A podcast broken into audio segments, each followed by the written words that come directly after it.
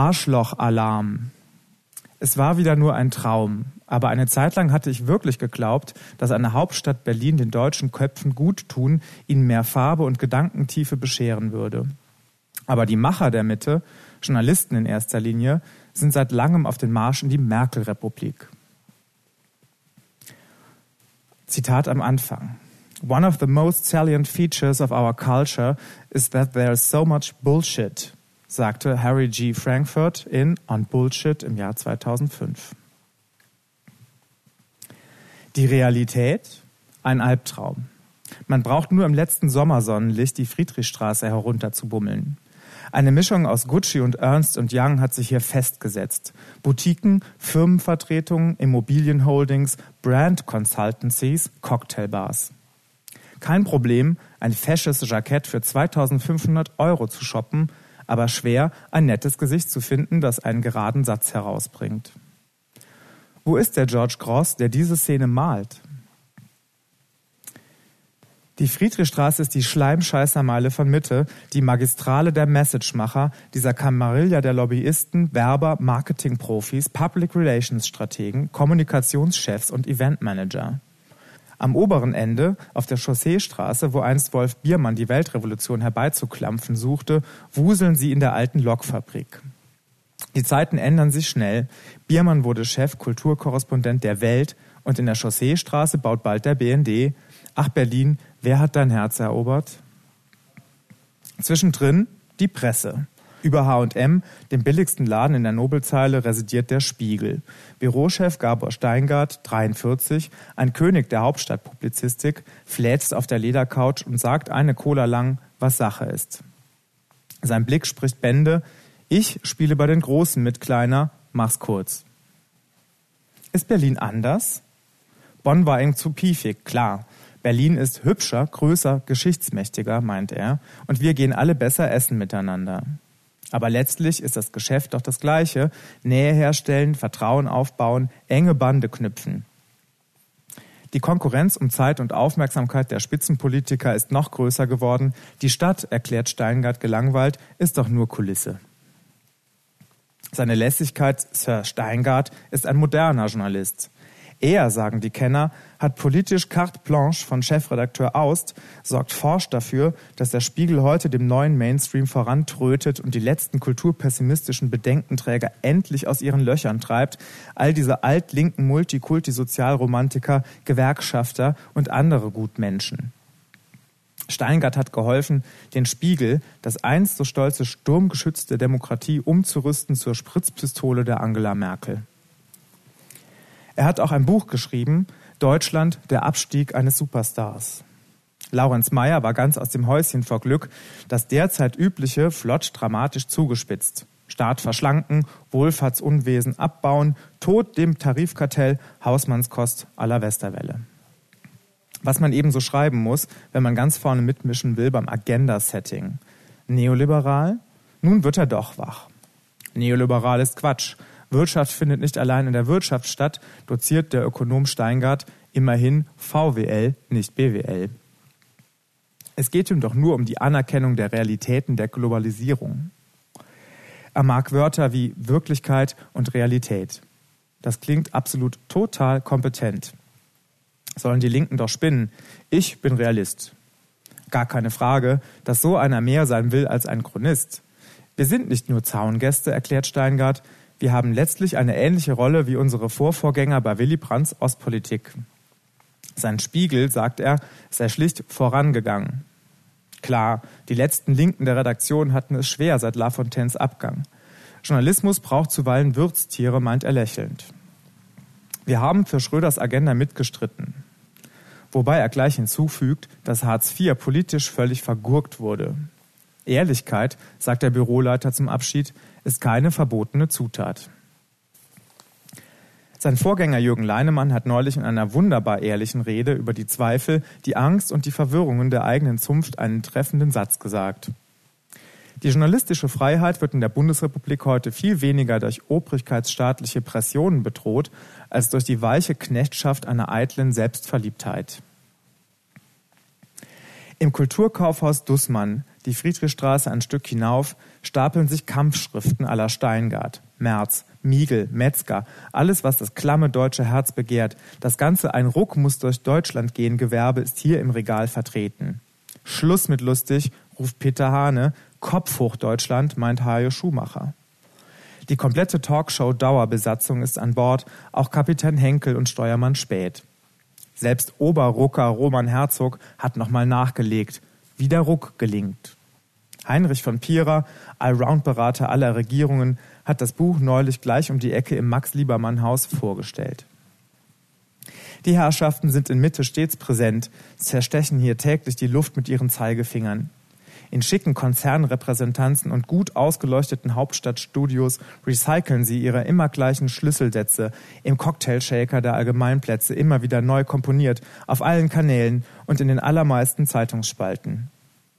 Ein talentierter Meinungsmurkser aus Mitte kann die Modewörter fast beliebig aneinanderketten, schlägt nimmermüde die Worthülsen Schlacht.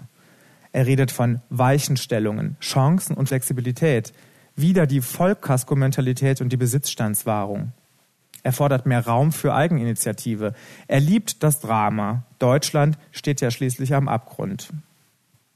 Dabei kommt immer eine kernige Formulierung heraus, Deutschland muss, sagt er gern. Hinter Glasfassaden und rund erneuertem Altmauerwerk schreitet diese Gleichschaltung voran, wird die Geräuschkulisse beständig verstärkt, das Wortblech unentwegt zurechtgeklopft auf das es noch besser in die Köpfe flutscht. Wer dem Wortschwall, dem Falschwörterbuch lange genug lauscht, kann auf böse Gedanken kommen. Man meint, eine gähnende Leere dahinter zu spüren, ein gigantisches Vakuum. Eine tiefe Verdrossenheit. Es ist ein bisschen wie bei den grauen Herren, den Zeitdieben aus Momo. Eine Generationenfrage? Wie kommt es, dass für forsche Fortschrittsplauderer selbst manche aus der CDU schon Bremser sind, Leute wie Peter Müller, Horst Seehofer oder Jürgen Rüttgers plötzlich unter verschärftem Sozialismusverdacht stehen? Woher kommt die Lust am Cassandra-Ruf? Diese Sehnsucht, über das Land zu reden, als sei Deutschland verrottet wie der Kongo und alles nur Abstieg, Krise, Weimar? Bei Springer, am unteren Ende von Mitte, schlagen sie wieder die alten Schlachten von einst, wollen die 68er doch noch besiegen. Der Herr Döpfner mit seiner 30er Jahre Frisur und seine Jungs. Warum ist denen 68 noch ein Feindbild? Rot-Grün kam zu spät, aber die Herren sind noch später dran. Es muss wohl Neid sein. Neid auf die Lebendigkeit, die echte Überzeugung, so falsch sie zuweilen auch war. Und Sehnsucht. Nach der wahren Empfindung, nach Zorn, nach einem Geschehen, das mehr ist als Event. Generation Golf? Nein. Generation Minigolf. Generation folgenlos. Im Grunde, hat ihr Clown Harald Schmidt einmal gesagt, arbeite ich gegen die eigene Langeweile. Politjournalismus ähnelt immer mehr der Theaterkritik. Er notiert, wer wie auf und abtritt, zeichnet die Dramen nach, wird schnell sehr persönlich. Persönliche Stories sind gefragt, wer gegen wen oder die gute Home Story. Udo Walz ist spannend, man darf auch mal launig schreiben, dass alle doof sind. Analyse dagegen ist Mangelware. Es fehlt völlig an Kriterien, sagt ein Freund beim Bier auf dem Gendarmenmarkt. Die letzte Sommersonne lächelt auf uns nieder, welch ein wuchtiges Ambiente. Der Schnöselzirkus gastiert gern auf diesem Platz. Hier kann man sich herrlich an schweren Säulen schubbern. Hier ist gut wichtig sein. Ja, die Kriterien. Vielleicht ist Gerhard Schröder selbst dran schuld. Der hatte auch keine, hat intellektuell stets von der Hand in den Mund gelebt, sich immer mal wieder was einflüstern lassen von Pirch, Pira und Co. Er liebte die Kaminrunden, lagerte Kniffliges gern in Zirkel und Kommissionen aus. Was er eigentlich will, konnte er jahrelang nicht erklären. Dann tischte er die Agenda auf. Der Dialog, die gesellschaftliche Debatte war nicht sein Ding. Das Parlament? Pah.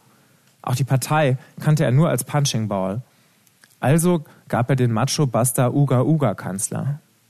Jetzt staunen alle über das virile Finale, diese Kraft der Autosuggestion, aber die SPD wird nach der Schröder-Party mindestens ein Jahrzehnt einen Kater haben. Aber das erklärt nicht den Gleichklang. Da muss man eher zu den Dirigenten gehen, zu jenen, die für gutes Geld die rechte Stimmung machen. Ganz im Norden von Mitte, in einer Wohnstraße, hängt über einer Einfahrt ein eher unscheinbares gelbes Schild. Scholz und Friends. Die Schranke steht offen, der Hof ist picobello saniert. 200 Leute schuften hier für die Werbeagentur, die viel mehr macht als gewöhnliche Werbung. Klaus Dittko, 38, Partner bei Scholz und Friends, bittet ins Dachgeschoss mit Blick auf die Reichstagskuppel. Der Mann ist Geschäftsführer des Bereichs Agenda, betreut Kunden im Bereich politische Kommunikation, auch die Initiative Neue Soziale Marktwirtschaft, eine berühmt gewordene Pressure Group, die den Krieg der Meinungen mit sehr prominenten Nasen führt. Mit Leuten wie Roland Berger und Oliver Bierhoff, Kardinal Lehmann und Paul Kirchhoff. Wir wollen eine bürgerliche APO sein, hat einer ihrer Macher mal gesagt. Der Arbeitgeberverband Gesamtmetall zahlt dafür verlässlich. Ich hatte einen aufgetretenen Werber erwartet, mit viel Gestik schwadronierend, doch Dietko ist ein ganz nüchterner Typ, freundlich, konzentriert. Höflich ignoriert er, dass der ungeschickte Taz-Autor seinen aufgeweichten Keks ins Gestühl schmiert. Die besondere Kunst, erklärt er, besteht darin, Inhalte, die für den Kunden wichtig sind, so aufzubereiten, dass sie auch für die Medien relevant erscheinen und zum Gegenstand der Berichterstattung werden. Dass der es einfach so offen sagt. Ich gucke wie Klein Fritzchen. Also kann jeder kommen, der in Deutschland etwas bewirken will und sagen, mach, dass das morgen viele denken und tüchtig drüber schreiben. Ditko wirkt amüsiert über so viel Naivität, er redet von journalistischem Handwerk. Und dass man die Botschaft geschickt an aktuelle Ereignisse kleben muss, um sie verkaufen zu können. Florida Rolf, der Sozialschmarotzer im Bild, sagt er, hat die öffentliche Wahrnehmung gedreht und verweist kühl darauf, dass die rot-grüne Bundesregierung im Jahre 2003 eine fast 180-Grad-Wende der eigenen Politik gemacht hat mit der Agenda 2010. Profis wie Ditko reden von Issue Management, Eventisierung, Emotionalisierung. Ihnen geht es um Verdichten, Drehen und Zuspitzen. Peaks, Peaks rein in die Volksseele. Man tut das nicht verschämt. Einer wie Ditko ist da ganz professionell bei der Sache. Er fragt sich jeden Morgen, was sind die Themen, mit denen ich die Botschaften des Kunden am besten in der Öffentlichkeit transportieren kann und geht an die Arbeit. Er sucht sich gute Absender, bekannte Leute, die das Anliegen gut vertreten und Adressaten, solche, die das dann berichten. Kommunikator Ditko will keine Leitartikel diktieren, sondern knackige Bilder schaffen, die wirklich hängen bleiben. Er bringt die Gier der Blätter und Sender nach News mit den Kundenwünschen auf einen Nenner und kalkuliert auch die Eitelkeit der Hauptstadtschreiber mit ein. Es gibt inzwischen wesentlich mehr Journalisten, die in der Politik mitmischen, die Trends setzen und Meinung machen wollen. Denen wird bei Scholz und Friends geholfen. Muss er sich verbiegen? Wieder so eine alberne Frage. Es hilft in der praktischen Arbeit, wenn man die Ziele, die der Kunde verfolgt, zu einem wesentlichen Prozentsatz teilt, sagt der Agenda-Setter, aber Ausgangspunkt unserer Arbeit ist stets die Sichtweise des Kunden. Die Resultate sind sehr zufriedenstellend. Bei den großen Wirtschaftsthemen ist der Mainstream von Bild bis Süddeutsche herrlich homogen. Das Wort Werbefuzzi allerdings missbilligt er. PR-Fuzzi klingt schon besser. Wer sich in den Dschungel der Marktwirtschaftsguerilla von Mitte begibt, staunt über das rege Zusammenspiel. Die Initiative Neue Soziale Marktwirtschaft hat Kooperationen mit vielen Zeitungen und TV-Anstalten. Man lässt Lectures halten, wo zum Beispiel ein Lord Ralf Dahrendorf verkünden darf, dass die alte soziale Marktwirtschaft nun am Ende sei. Man verleiht Preise wie den Reformer des Jahres und auch den Blockierer des Jahres. Man organisiert Symposien, sponsert Filme und Publikationen, das Ziel ein Maximum an Showtime ergattern. Die Initiative Neue Soziale Marktwirtschaft steht nicht allein. Organisationen wie Marke Deutschland, der Bürgerkonvent und Deutschland packt's an stoßen ins gleiche Horn. Man hat sogar einen Dachverband gegründet, die Aktionsgemeinschaft Deutschland. Beim Anpackerverein unter Schirmherr Roman Herzog sind alle dabei, die Rang und Namen haben. Der BDI, Daimler Chrysler, Kienbaum, wieder Scholz und Friends, dazu das komplette Privatfernsehen, das ZDF und fast alle Verlage. Man hat ein paar Anzeigen geschaltet mit Rogowski und Späth, Kerner und Christiansen. Doch nun scheint irgendwie die Luft raus. Das Telefon läutet über Wochen ins Leere. Bei Deutschland packt's an, geht keiner ran. Armes Deutschland packt es wohl wieder nicht. Dafür ist bei Berlin Police jemand da, einem Think Tank um die Ecke, wo Jungdynamiker das Sagen haben, die von Corporate Citizenship und Work-Life-Balance reden.